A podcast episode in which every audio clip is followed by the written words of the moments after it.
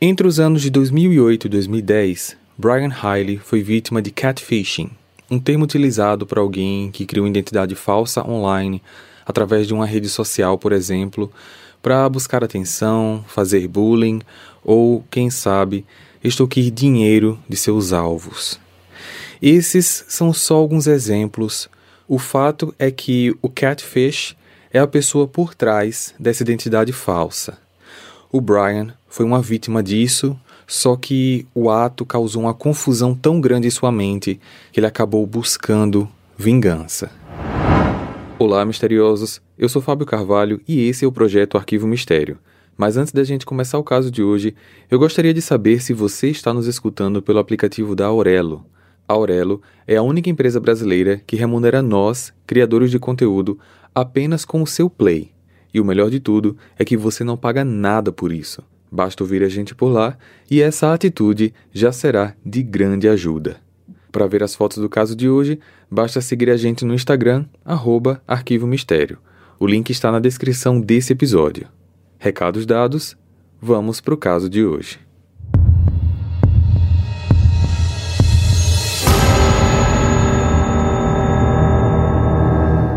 Brian Curtis Hyle nasceu em 22 de setembro de 1983. Não existem muitas informações sobre sua infância e adolescência. Apenas se sabe que ele não tinha concluído o ensino médio, trabalhava esporadicamente como faz-tudo, eletricista, encanador, mecânico, e que no ano em que os fatos que serão narrados aqui aconteceram, ele tinha 26 anos, morava em Michigan, Estados Unidos, com o irmão mais velho, Brett William Hyle, e com a avó, Virginia Dewitt. No ano de 2008, Brian conheceu pela internet uma garota chamada Stephanie, uma americana que morava na África do Sul. Se conheceram através de um jogo online e começaram, no particular, a trocar muitas mensagens, confidenciar segredos, desejos, até que essa relação de amizade passou a ser um namoro virtual. Porém, eles nunca tinham se visto pessoalmente, não se falavam por vídeo, nem muito menos por áudio chamada. Eram apenas trocas de mensagens e fotos. Fotos essas que incluíam às vezes imagens íntimas, tanto da parte dele como da parte dela. Brian estava completamente apaixonado. Esse relacionamento online já acontecia há praticamente dois anos e tanto seu irmão como sua avó sabiam dessa paixão virtual. Só que, num determinado momento, ele descobriu que a pessoa com quem ele teclava, apesar de realmente ser alguém da África do Sul, na verdade era um homem. Brian ficou furioso. Ele tinha se apaixonado pela mulher das fotos e se sentiu usado, enganado. Só que em sua mente passaram muitas coisas, e o que era uma paixão por uma garota, no caso pela imagem física de uma personalidade falsa, se transformou em raiva. Nas semanas seguintes, ele chegou a confessar para o seu irmão os seus sentimentos. Eu quero ir atrás desse cara para me vingar. Que ir atrás desse cara o quê, Brian? Esquece isso. Eu tô puto com essa situação. Para pra pensar. O cara tá do outro lado do mundo. Você não faz ideia de quem ele é. Como que você vai chegar nele? Pura perda de tempo. O melhor a fazer é tentar esquecer o que aconteceu e seguir em frente. Com o passar do tempo, Brian não conseguia tirar da cabeça o quanto ele foi feito de trouxa. Só que por algum motivo, no meio da sua mente, que nesse ponto infelizmente já estava bem perturbada, ele achou que de alguma maneira a real garota das fotos estava envolvida nessa brincadeira suja onde ele foi usado. Não se sabe ao certo como, mas naquela situação de quem procura acha, o Brian encontrou a real rede social daquela mulher. Seu nome, Tiffany Watkins, de 22 anos. Ele começou a perseguir a garota nas redes sociais, chegando ao ponto de que, com o passar dos meses, agora já era 2011, ele já tinha conseguido encontrar o seu telefone, endereço residencial, endereço de trabalho, restaurantes favoritos, endereços das escolas em que ela estudou, as festas em que ela costumava frequentar e, além disso, informações de alguns membros da sua família, incluindo o namorado David Cranford. Muitas dessas informações estavam disponíveis na página do Facebook dela, e como se já não bastasse, Sua obsessão o levou a conseguir hackear uma das contas do e-mail dela, onde ele encontrou praticamente toda a sua agenda de compromissos. Brian passou a arquitetar um plano de vingança contra ela e o namorado, com estratégias de ações, sendo uma delas amedrontar a garota através de ligações. Alô?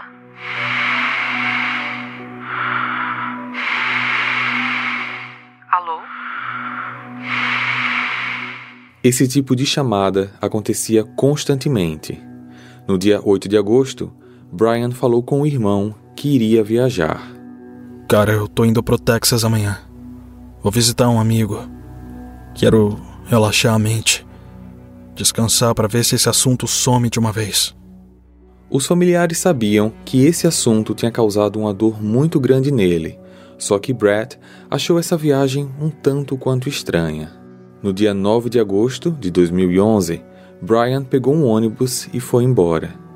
Assim que saiu, Brett começou a mexer nas coisas do irmão para tentar ver se não tinha algo por trás daquela viagem. E foi aí que ele descobriu que Brian tinha, na verdade, ido em direção a San Diego, numa viagem que duraria mais ou menos dois dias, incluindo paradas. Nas anotações, ele também percebeu que o irmão tinha achado a real identidade da garota e que a sua viagem, na verdade, era um plano de vingança contra ela e o namorado. Brett não pensou duas vezes e pegou o ônibus seguinte para a mesma cidade para tentar localizar o irmão. O estranho aqui é que o Brian não tinha celular, ele também não tinha deixado nenhuma informação de onde iria se hospedar, nada. Mesmo assim, talvez na intenção de preservar a vida do irmão, que estava passando por um momento psicológico delicado, Brett preferiu não ligar para a polícia e ele mesmo ir atrás do Brian. Brian chegou em San Diego no dia 11 e o irmão no dia seguinte. Brett, com a foto do Brian nas mãos, começou a perguntar para as pessoas na rodoviária e em alguns hotéis também sobre ele, mas ninguém o reconhecia. Naquela mesma noite, Brian foi para a casa da Tiffany, só que ela não estava. Na verdade, não tinha ninguém. Ele esperou por algumas horas até desistir e ir embora. A jovem tinha ido passar uns dias na casa de uma amiga, porque ela e o David estavam com alguns problemas no relacionamento e ela tinha decidido espairecer a mente, conversando e desabafando com uma amiga mais próxima. Na manhã do dia seguinte, dia 13, Milagrosamente, por incrível que pareça, andando numa das ruas do centro da cidade, Brett viu o irmão andando do outro lado e foi direto falar com ele. Brian, o que tá fazendo aqui, cara? Eu? Eu vim pra cá, na verdade, para tentar recomeçar a minha vida. Tô largando tudo para trás. Cara, por favor, não minta pra mim. Eu sou seu irmão, você não precisa mentir. Ué? Mas eu já falei, cara. E você? O que tá fazendo aqui? Eu tô aqui para te ajudar. Eu sei o seu plano. Você tá indo fazer uma besteira que não tem como voltar atrás. Eu tô cansado disso tudo já, cara. Eu vou pegar aqueles dois e vou acabar com a vida deles. Os dois ficaram ali por um bom tempo conversando, e isso fez com que Brad apenas percebesse que o Brian não iria mudar de ideia. Mesmo com tudo isso, Brett não acreditava que seu irmão realmente planejasse cometer os crimes. Eles conversavam enquanto caminhavam até chegar a um estacionamento do supermercado Walmart, quando Brian se tocou que Brett só iria atrapalhar o seu plano e decidiu então sair correndo, deixando para trás uma das suas mochilas. Brett tentou alcançá-lo, só que não conseguiu. Ao retornar, ele viu na mochila do irmão mais anotações e materiais que o Brian provavelmente usaria para cometer os crimes. Percebendo que aquilo estava indo longe demais e que apenas os seus esforços não iriam parar o irmão, ele decidiu ir até a polícia de San Diego e explicar tudo. Brett mostrou aos policiais os materiais, incluindo um caderno de anotações com uma lista de alvos e suprimentos que seriam usados nos crimes. Estava anotado sobretudo corda, fita adesiva, clorofórmio, faca e zip-lacre. Foi nesse mesmo caderno que eles encontraram o endereço da Tiffany. Alguns policiais foram até lá, só que eles também não a encontraram. Dois policiais ficaram em um carro à paisana analisando qualquer atitude suspeita, enquanto ao mesmo tempo a polícia já estava executando um plano de estratégia muito rápido, no qual consistia em que Brett retornasse para o estacionamento, porque muito provavelmente Brian iria também voltar para pegar os materiais. Eles ficariam ao redor, escondidos para interceptá-lo e fazer uma prisão preventiva. E foi exatamente isso que aconteceu. Naquela mesma tarde, Brian retornou e, quando a polícia percebeu a aproximação, eles o renderam. Brian, por sua vez, não ofereceu qualquer resistência. Na delegacia, ele confessou o plano de matar Tiffany e o namorado David, explicando como razão eles terem o enganado, o fazendo se apaixonar por ela. Os policiais à paisana, próximo à casa da Tiffany, foram autorizados a saírem do local e eles deixaram um bilhete pedindo para que ela entrasse em contato com eles o mais rápido possível. Só que eu, particularmente, achei essa situação um tanto quanto estranha porque eles poderiam ligar para ela, já que eles mesmos tinham o telefone nas anotações do Brian, mas foram tantos lugares informando essa situação do bilhete que eu preferi trazer essa informação para vocês. Bem, o que se sabe é que, de fato, horas depois, Tiffany estava ao telefone com um dos policiais. Eles explicaram o que estava acontecendo, mas avisaram também que ela poderia ficar despreocupada, porque o suspeito já estava preso. Só que era muito importante que ela fosse até a delegacia para prestar depoimento e poder comprovar também que não tinha nada a ver com aquilo. Tiffany, chorando, e quase que não sentindo seu corpo de tanto nervosismo, foi à delegacia e prestou depoimento, que foi crucial para provar sua inocência e também fazer com que a polícia entendesse como que o Brian tinha conseguido achar ela.